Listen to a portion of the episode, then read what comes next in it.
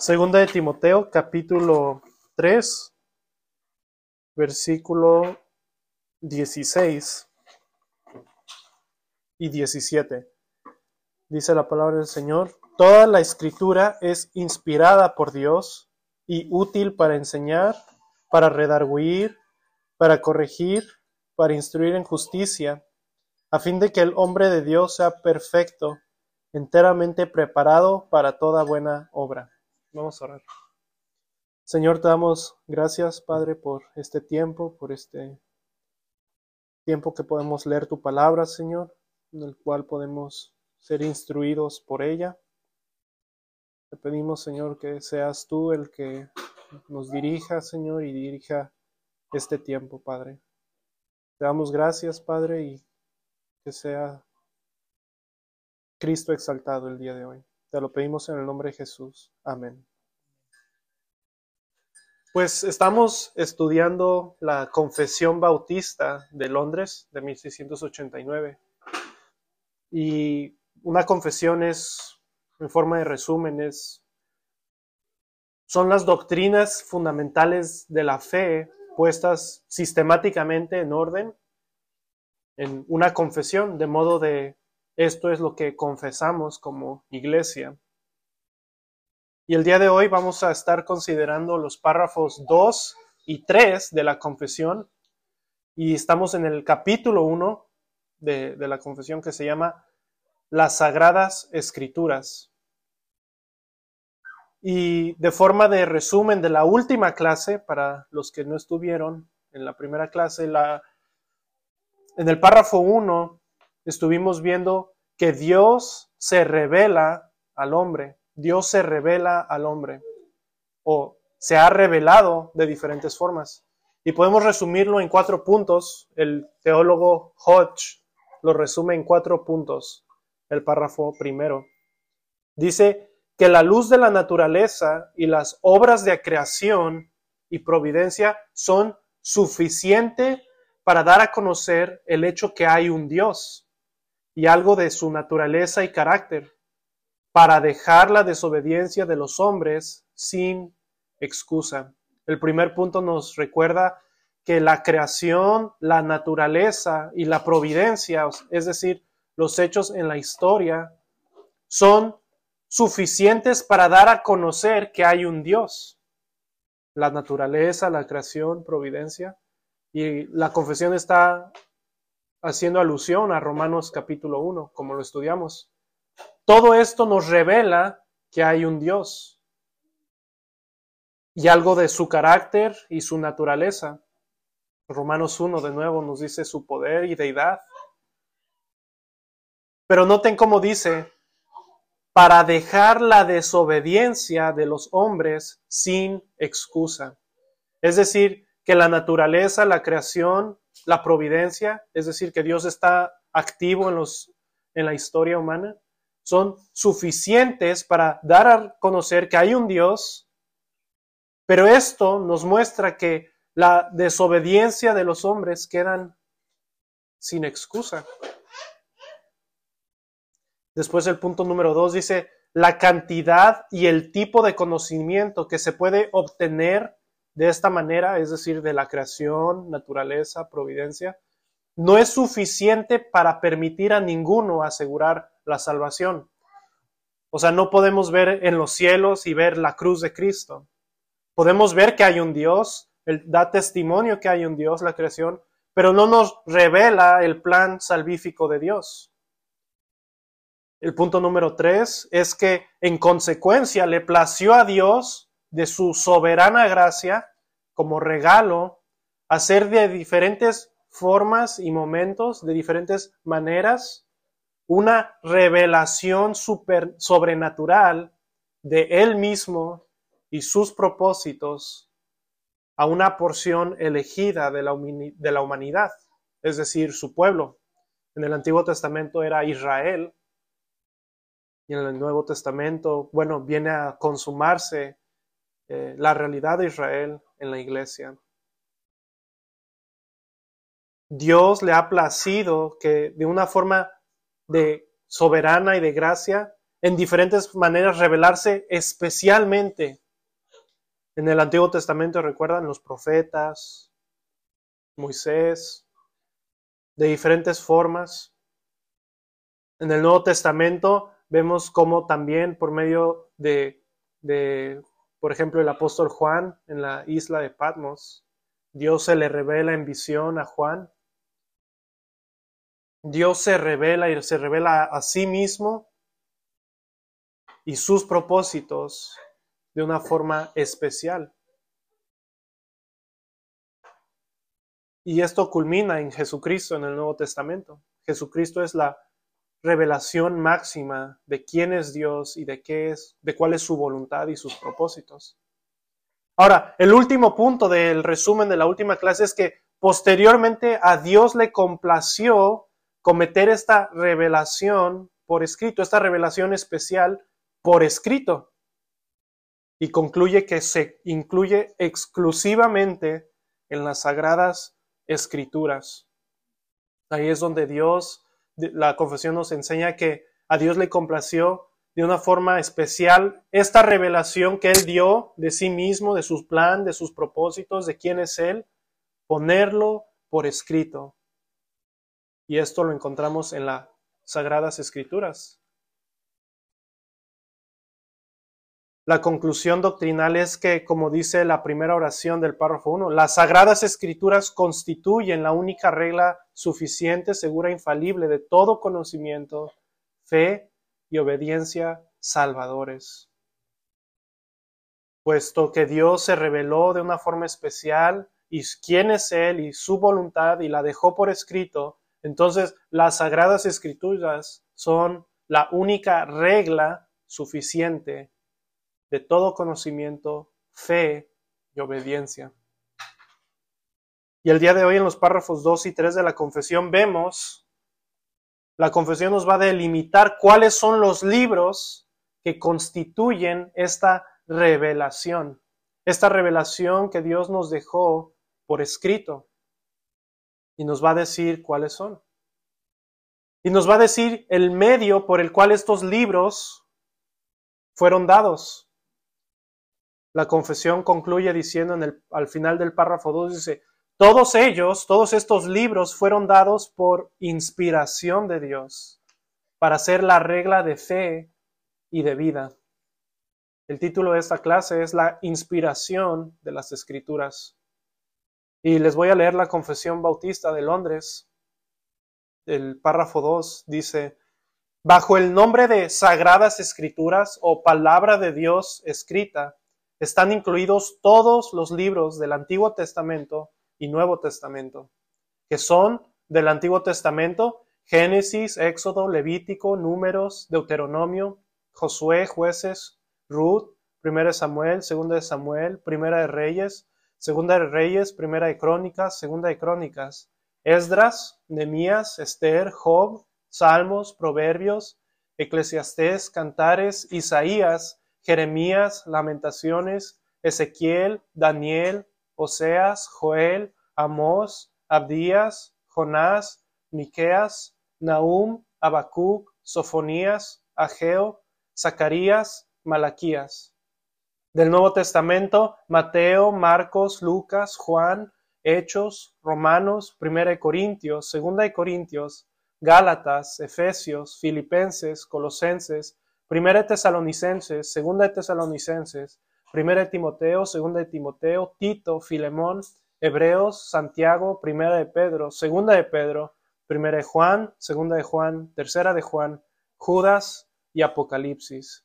Y dice, todos ellos, todos estos libros fueron dados por inspiración de Dios para ser la regla de fe y de vida.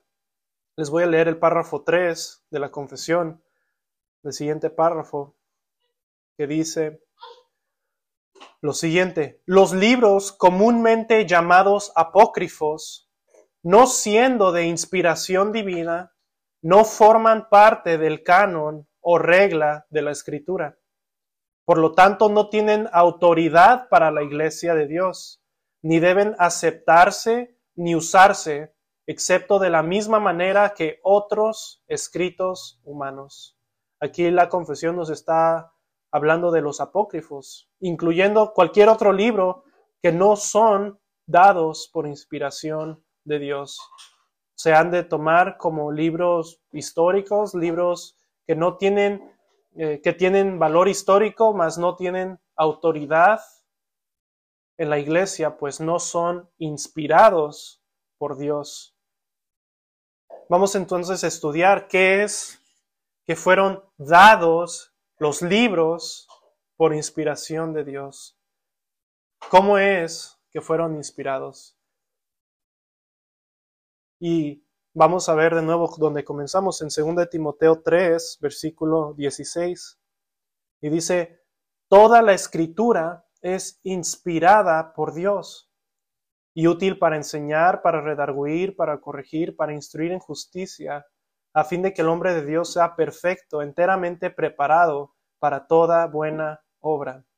Noten que dice, toda la escritura es inspirada por Dios. La palabra inspiración no se le ocurrió a los que escribieron la confesión, sino que es una palabra que surge de la misma escritura. Toda la escritura es inspirada por Dios. La palabra aquí para inspirado es la palabra griega theopneustos, que significa divinamente soplado, exhalado, divinamente exhalado. Es decir, que la Biblia fue exhalada, fue divinamente soplada por Dios. Y esta palabra solo se usa una vez en todo el Nuevo Testamento y es en este versículo.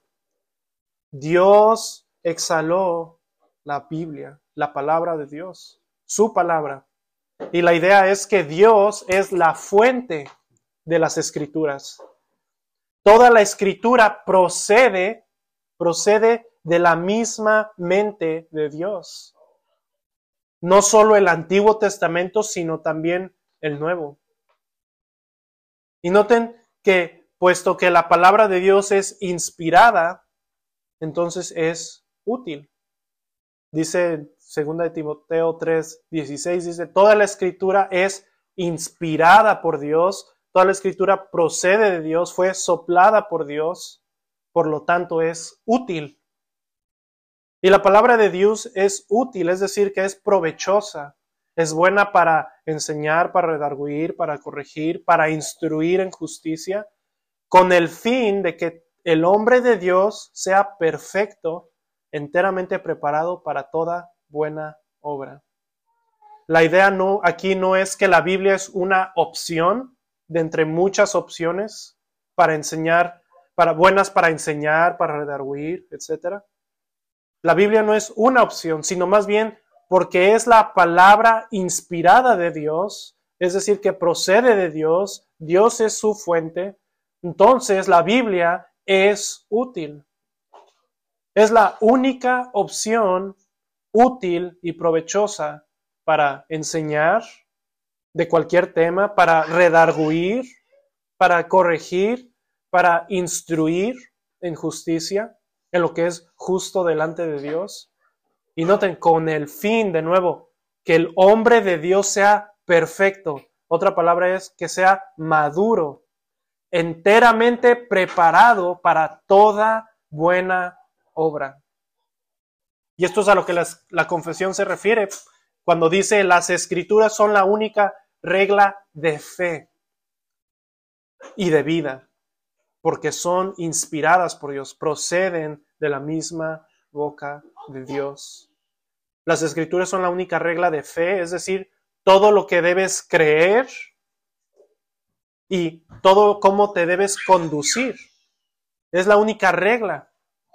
No es una opción, de entre muchas, de nuevo, es la única. Es la revelación dada por Dios. De nuevo, porque fueron inspiradas por Él. Un comentarista dice, toda la escritura es inspirada por Dios y por lo tanto útil. Es útil porque es inspirada por Dios, no inspirada por Dios porque es útil. Es decir, la escritura no porque tiene buenos principios y, y tiene buenas historias, buena moral, decimos, bueno, porque se ve que tiene buenos principios, por lo tanto, ha de ser divina, ha de proceder de Dios. Puede ser porque tiene buenos principios. No, es todo lo contrario. Porque procede de Dios, porque sabemos que procede de Dios, por lo tanto, es útil. Mucha gente eso es lo que cree en el día de hoy, que la Biblia tiene buenos principios, buenas reglas, buena moralidad. Y por lo tanto, bueno, sí, es la palabra de Dios. Eh, puede ser que provenga de Dios.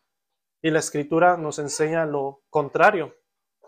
Toda la escritura es inspirada por Dios, por lo tanto es útil, porque procede de Dios. Como comenzamos, es la revelación que Dios dejó por escrito. Es por escrito que la dejó. Antes hablaba a los profetas, se reveló en la creación de un principio, se reveló de una forma especial a los profetas para publicarlo a su pueblo y su pueblo al mundo, y por después le complació dejarlo por escrito todo. La inspiración de las escrituras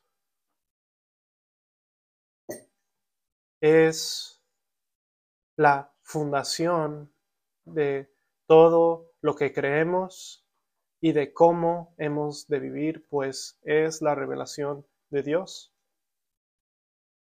Y hermanos, las escrituras son y deben ser, si nos llamamos cristianos, nuestra única regla de fe. Es decir, que ellas han de dictar lo que creemos acerca de Dios, acerca del el hombre, acerca de la sociedad, acerca del gobierno, acerca de todo. La Biblia es nuestra única regla de fe, de lo que creemos. Hemos de estudiarla y observar lo que ella enseña y, y, conformarnos a lo que ella enseña. Si la Biblia dice que el hombre es pecador, entonces el hombre es pecador.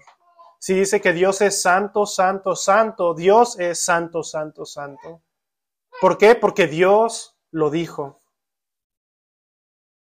Y es la regla de vida, es decir, cómo debemos conducirnos si la Biblia dice, obedece a Dios, honra a tu padre y a tu madre, si la Biblia dice, guardarás el día de reposo, si la Biblia dice, no te harás imagen, nosotros obedecemos, pues es lo que Dios le plació para nosotros. Nos está revelando su carácter y su voluntad.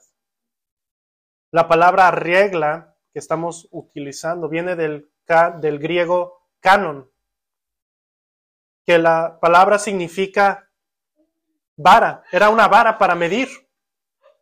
Un canon se usaba para medir algo. Era una regla objetiva, de no, para medir que algo fuera de acuerdo a esa regla. Y todo lo que no se conformara, entonces no, no servía. La Biblia entonces es la regla, es el canon. Es la regla, el canon a lo que nosotros nos debemos conformar. Pues es la revelación de Dios y Dios dijo, esta es el estándar, esta es la regla. Esto es lo que yo les he dado, a lo cual el hombre debe conformarse. Es la voluntad revelada de nuestro Creador. Y Él nos ha dicho, esto es así, esta es el canon, esta es la regla. Y en aplicación vivimos en un medio de una sociedad, y esto no nos ha de sorprender, que claramente no se quiere conformar al canon, a la regla de la palabra de Dios. No se quiere conformar al diseño del Creador para la familia, no se quieren conformar a lo que Dios dijo acerca del hombre, el rol del hombre, no se quieren conformar para la, a la regla, el canon que la Biblia dejó para la mujer, para los hijos, para la cultura, para el gobierno. De hecho, vivimos en una sociedad que está corriendo en contra de esta regla, en contra de esta revelación de Dios por escrito. Y la sociedad está navegando sin dirección, sin una brújula, sin mapa. Está navegando en esta vida directamente a su destrucción. Pues no conformarse a la palabra de Dios, al diseño de Dios para todo, es ir en un camino de destrucción, tanto individual, tanto familiar, tanto social, moral, y finalmente si la persona no se arrepiente y la sociedad no se arrepiente de ser egocentrista y olvidar la regla de Dios, la palabra de Dios está en camino a su destrucción eterna. Y me temo decir que muchos cristianos, muchos profesantes, aunque puedan decir que la palabra de Dios es la palabra de Dios y dicen amén, y tienen en alta estima la Biblia, ellos realmente no quieren, la gran mayoría no quieren conformarse a ella. No quieren conformar su vida, no quieren conformar sus familias a la palabra de Dios, no quieren conformar sus matrimonios, su rol como hombres, sus roles como mujeres, la crianza de sus hijos, sus amistades, cómo piensan acerca del gobierno, acerca de la cultura, acerca de lo que es bueno y malo. No quieren conformar la iglesia a la palabra de Dios. No quieren conformar la adoración a la palabra de Dios. No quieren conformar la predicación de la palabra a la palabra de Dios. No quieren conformar incluso cómo se gobierna la misma iglesia a la revelación de Dios, a la regla de Dios, al canon de Dios escrito. No podemos ser cristianos profesantes únicamente. No podemos decir solamente que creemos en la Biblia o que creemos que la Biblia es la palabra de Dios, pues si lo hacemos, debemos entonces concluir que pues la palabra fue inspirada, procede de Dios, entonces ha de regir mi vida. Pues Dios nos, nos dice que cómo Él se ha revelado en ella y nos enseña cómo Él quiere que vivamos conforme a ella. Y si no queremos conformarnos a la palabra de Dios, a la revelación de Dios, si no queremos creer que la palabra es inspirada por Dios, que procede de Dios, tiene consecuencias. Como ya vimos, para los incrédulos, consecuencias eternas, tanto temporales en esta vida, pero también eternas. Pero como creyentes, si somos creyentes, la palabra de Dios también, no querernos conformar a ella, tendrá consecuencias en esta vida. Ciertamente, si somos verdaderos creyentes, no perderemos la salvación, no nos iremos al infierno, pero sí va a tener consecuencias en esta vida nuestra negligencia, nuestra falta de reverencia a la palabra de Dios, si no somos diligentes en conformarnos a ella tendrá consecuencias como hombres, como mujeres, como hijos, como sociedad, como iglesia, tendrá consecuencias en nuestras vidas. Y como le digo a los jóvenes de nuestra iglesia, a los niños de nuestra iglesia, si tú crees que la palabra de Dios, que la Biblia es la palabra de Dios, Dios te, te nos las ha dejado para mostrarnos quién es Él, cuál es su voluntad. Si ellos creen todo lo que ella dice y ellas obedecen desde temprana edad como Timoteo, desde la niñez conocía las sagradas escrituras. Entonces, serán hombres sabios. Incluso cuando sean niños o jóvenes, serán hombres o mujeres niñas sabias, no conforme a lo que cree el mundo, sino conforme a la palabra de Dios. Entonces, el llamado para los jóvenes, para los niños, es que sean diligentes en estudiar la palabra de Dios. Serán hombres y mujeres, incluso a su corta edad, preparados, maduros, manos, vasos e instrumentos útiles en las manos del Señor.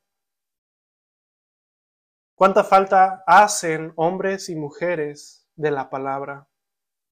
Hombres y mujeres que creen en la inspiración de la palabra de Dios, que creen que la Biblia procede de Dios, de la misma mente de Dios.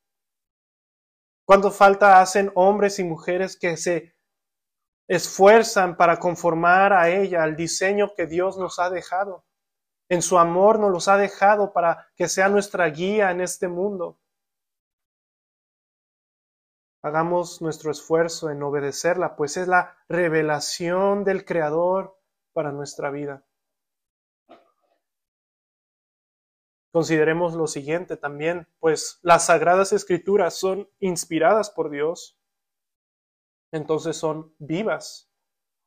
Como mencioné al principio, la palabra theognestos se usa una vez en, la, en el Nuevo Testamento. Divinamente soplados, exhalados de Dios.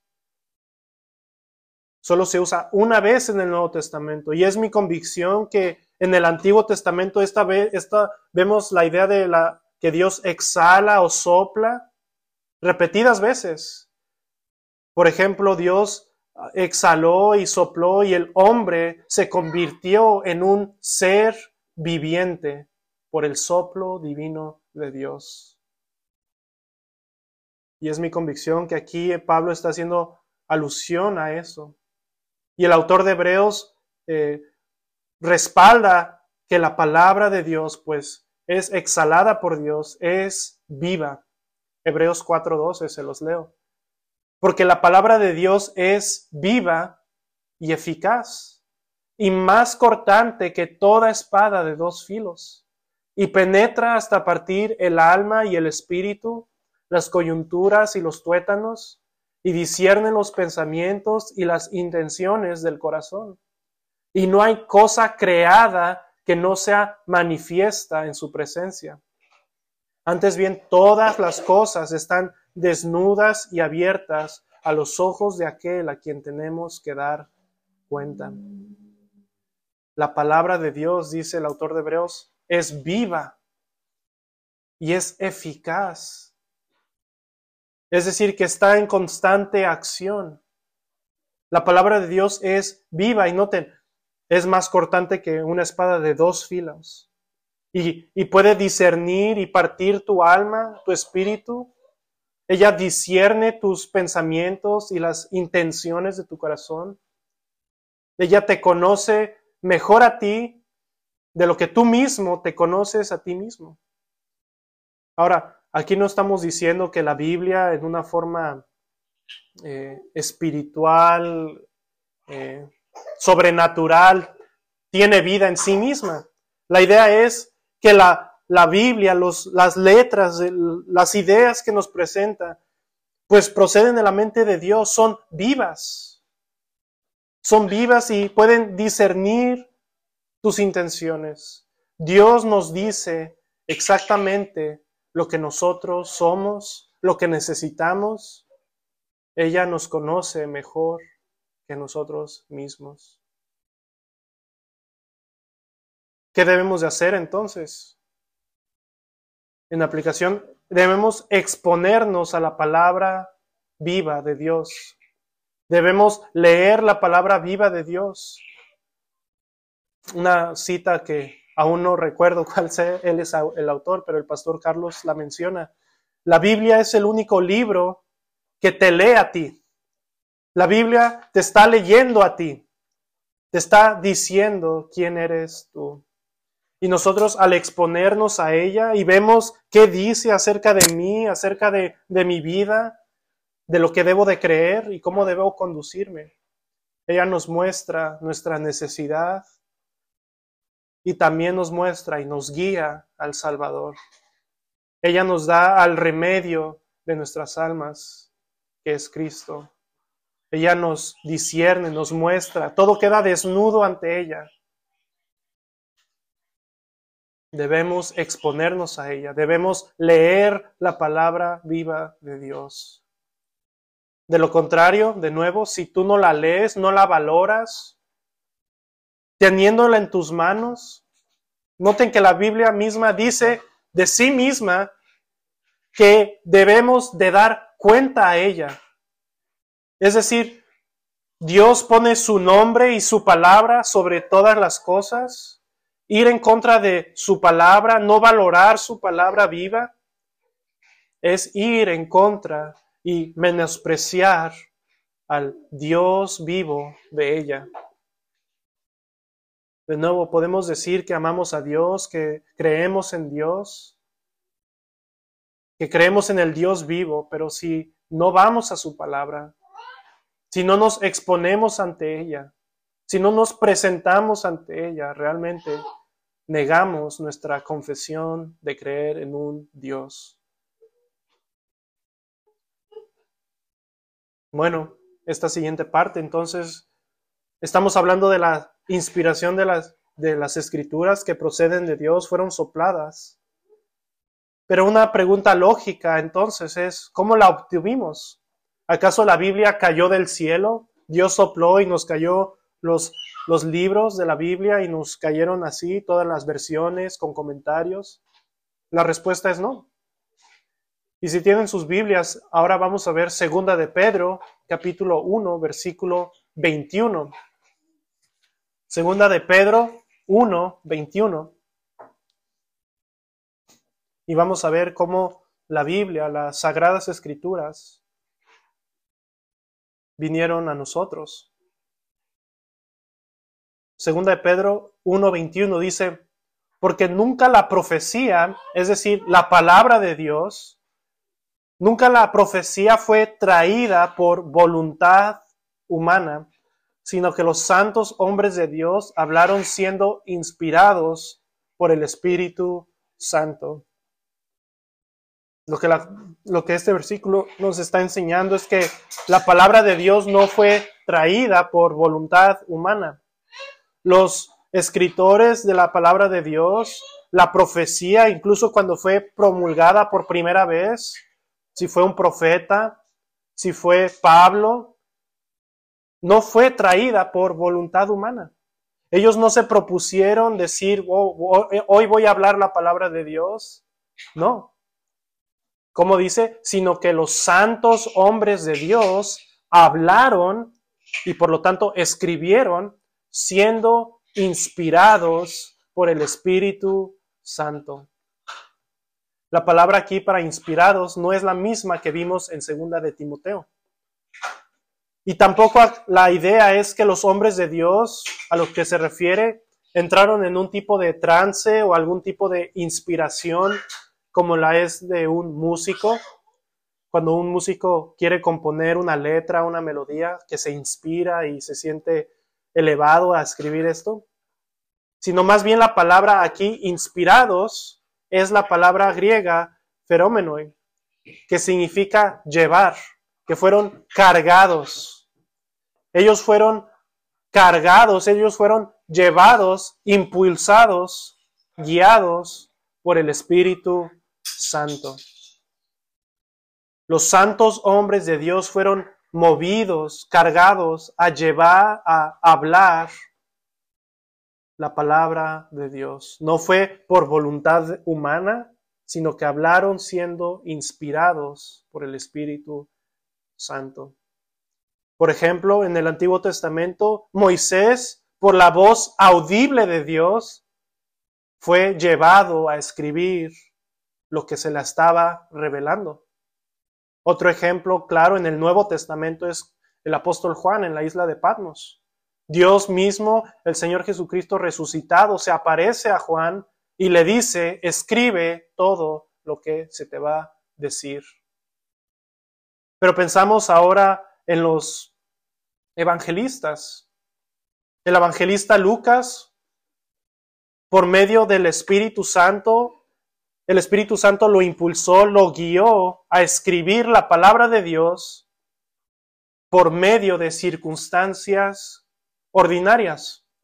Lucas vemos el principio de su evangelio y él se propone escribir a Teófilo y se propone escribirle para que él supiera bien la verdad en una forma ordenada. Pero lo que vemos aquí basado en este pasaje en Pedro es que Pedro nos enseña que aunque Lucas se propuso escribir un evangelio eh, eh, en circunstancias ordinarias a un destinatario con, un, con una intención, realmente era el Espíritu Santo que lo estaba guiando a escribir la palabra de Dios. En última instancia, siempre es el Espíritu Santo, es Dios quien lleva a hablar su palabra. Matthew Henry dice, el Espíritu Santo inspiró, guió a los hombres santos a hablar y a escribir. Él asistió así y los dirigió a entregar lo que ellos habían recibido de Él, del Espíritu Santo, para que ellos expresaran claramente lo que daba a conocer. Ellos fueron inspirados, los santos hombres fueron llevados, fueron instrumentos en las manos de Dios. Ellos fueron los instrumentos por los cuales Dios sopló, exhaló su palabra escrita. Otro comentarista dice, ellos hablaron, esto implica que tanto en su anuncio original como ahora cuando está por escrito, siempre ha sido la voz viva de Dios, hablándonos a través de sus siervos. Ellos eran instrumentos pasivos más que activos. Los profetas del Antiguo Testamento principalmente, pero incluyendo también los, todos los escritores inspirados, ya sea del Nuevo o del Antiguo Testamento. Los autores fueron guiados, inspirados por el Espíritu Santo, Dios mismo, a escribir su palabra exhalada de Dios.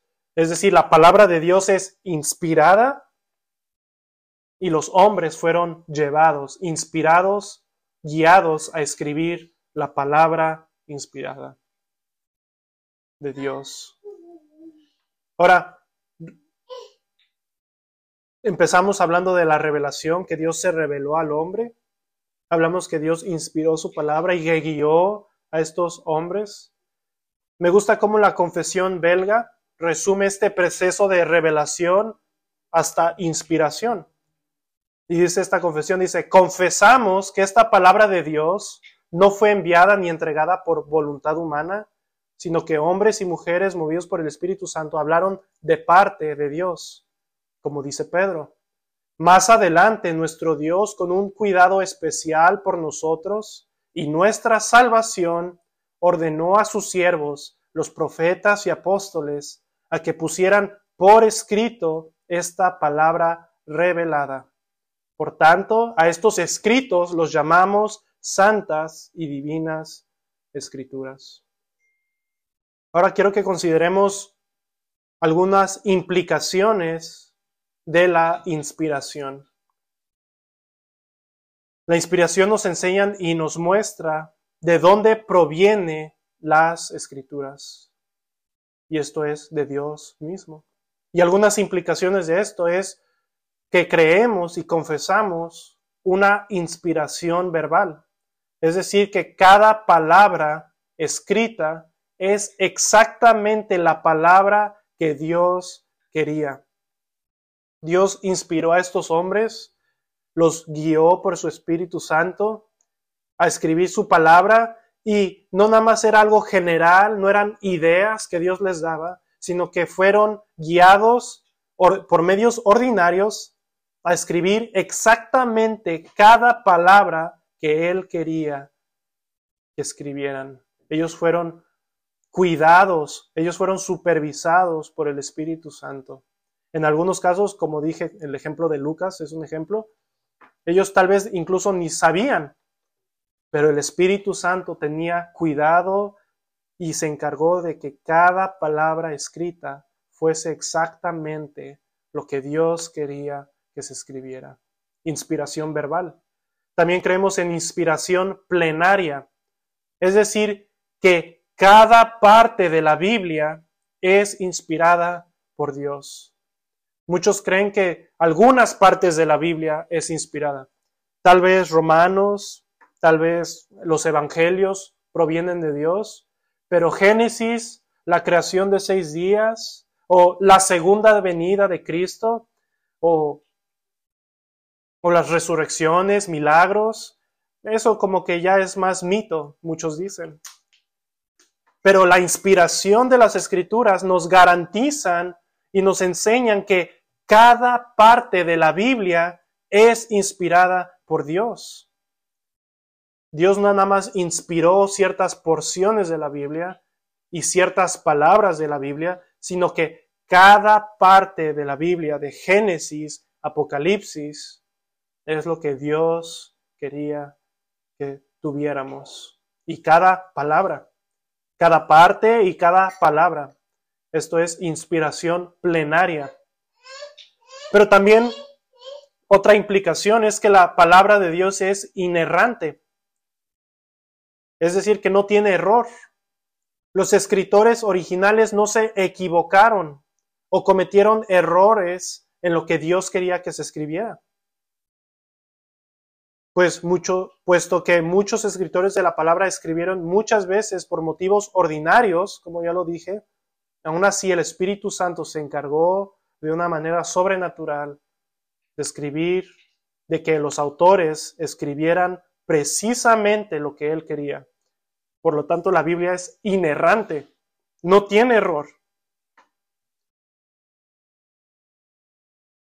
Y la última implicación es que la Biblia es infalible. La Biblia es infalible porque es inspirada por Dios. Es decir, que es precisa, es digna de nuestra confianza. Consideren esto, si Dios, si creemos que Dios es digno de nuestra confianza, si creemos que Dios es fiel, si creemos que Dios es verdadero, si creemos que Dios es verdad, verdadero, confiable, entonces su palabra es digna de nuestra confianza. Todo lo que el Señor nos escribió, nos dejó por escrito, es fiel, es verdadero, es digno de nuestra confianza. La palabra de Dios es infalible, no va a fallar. Si el Señor lo prometió, Él lo cumplirá. Si el Señor dijo que el universo fue creado en seis días literales, entonces nosotros podemos confiar que el Señor dice la verdad, pues Dios siempre dice la verdad. Él es el estándar de la verdad. Por eso decimos que la Biblia es el canon, es la regla, es el estándar de toda verdad. La palabra de Dios, porque es inspirada por Dios, es infalible. La inspiración asegura que la Biblia es inerrante, infalible, por lo tanto es autoritativa.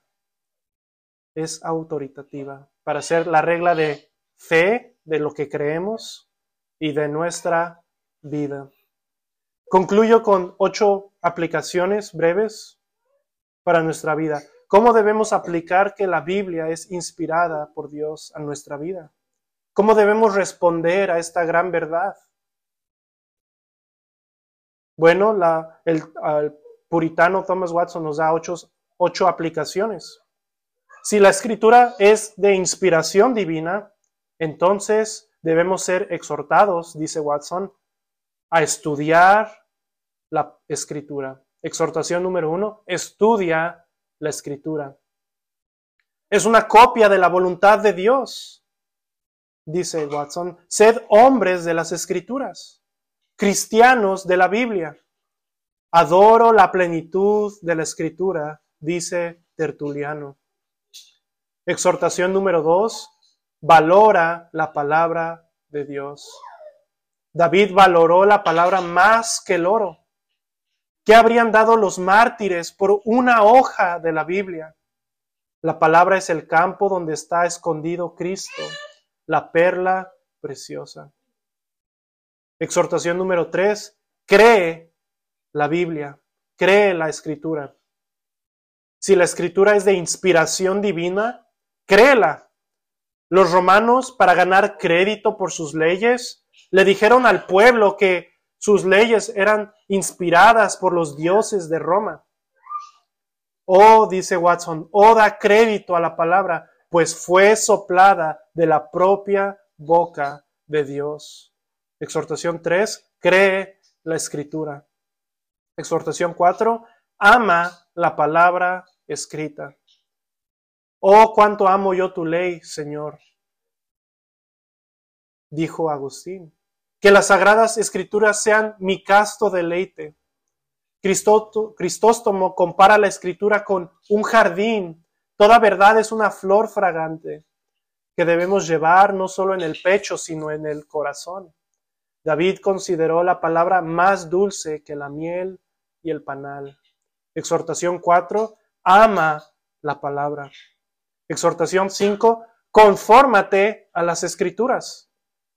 Dice Watson, llevemos vidas bíblicas o que la Biblia sea, se vea impresa en nuestras vidas.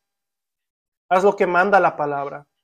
La obediencia es una excelente manera de comentar la Biblia. Salmo 86, dice, caminaré en tu verdad. ¿De qué nos sirve tener la escritura si no dirigimos todos nuestros discursos y acciones de acuerdo con ella? Exhortación 5, confórmate a las escrituras. Exhortación 6, contiende por las escrituras. Aunque no seamos de espíritu contencioso, debemos contender por la palabra de Dios. Esta joya es demasiado preciosa para separarnos de ella. Proverbios 4:13 dice, guárdala porque ella es tu vida. La escritura está plagada de enemigos. Los herejes luchan en contra de ella. Por lo tanto, debemos contender por la fe una vez dada a los santos. Exhortación 7. Sea agradecido con Dios por las escrituras. Qué misericordia que Dios no solo nos haya hecho saber cuál es su voluntad, sino que la haya dado a conocer por escrito. En los tiempos antiguos Dios reveló su mente por medio de visiones pero la palabra escrita es una forma más segura de conocer la mente de Dios. Exhortación 7, agradece, sea agradecido con Dios por las escrituras. Y última exhortación, dice Watson, adora la gracia distintiva de Dios. Adora a Dios. Si has sentido el poder y la autoridad de la palabra sobre tu conciencia, si puedes decir como David, tu palabra me ha dado vida, cristiano, bendice a Dios porque no solo te ha dado su palabra para que sea una regla de santidad, sino también su gracia para que sea un principio de santidad. Bendice a Dios porque no solo ha escrito su palabra, sino que la ha sellado en tu corazón y la ha hecho provechosa. Exhortación 8, adora a Dios. Debemos creer la inspiración de Dios. Si no creemos que la palabra de Dios es su palabra verdaderamente, que ha sido inspirada por Él y que tuvo cuidado y fue en su amor y misericordia, guió a los autores de ella para escribirnos su voluntad. En esto se sostiene la iglesia, en esto se sostienen nuestras vidas. Si esto no es verdad, entonces estamos creyendo una fábula, estamos creyendo una historia, estamos negando el contenido de ella. Y el contenido supremo de lo cual ella habla es Cristo. Es Cristo crucificado. Si no creemos Génesis, si no creemos Éxodo, Levítico, Números, tampoco hay razón para nosotros creer en un Cristo crucificado como escuchábamos el domingo. La locura de la cruz, Para el mundo es locura que el Mesías del mundo, el Salvador del mundo, haya sido crucificado. Pero para ese mismo mundo también es locura creer que Dios creó los, los días, el mundo, el universo en seis días, que Dios partió el mar, que los muertos pueden resucitar porque tropiezan contra Cristo. Nuestra salvación depende de ello. Que el Espíritu Santo nos guíe y nos convenza que es su palabra inspirada. Oremos. Señor, te damos gracias, Padre, por este tiempo. Te damos gracias, Señor, por tu palabra. Te adoramos, Señor, pues tú nos las has dejado en escrito, Señor, para nuestro bien. Y nos has revelado a Cristo, Señor, nuestro Salvador, quien nos salva de nuestros pecados quien tú enviaste, Señor, para ser la propiciación de ellos, Señor, y que nosotros podamos ser reconciliados contigo, Señor. Nos gloriamos en Cristo únicamente, Señor. Nos gloriamos, Señor, que tú nos has dado de tu, nos has dado tu espíritu, Señor, para que podamos ver a Cristo, Señor, y creer en él, y creer en él por medio de tu palabra pues estas cosas tú las dejaste escritas, Señor, para que creamos en tu Hijo. Te damos gracias en el nombre de Cristo Jesús nuestro Señor. Amén.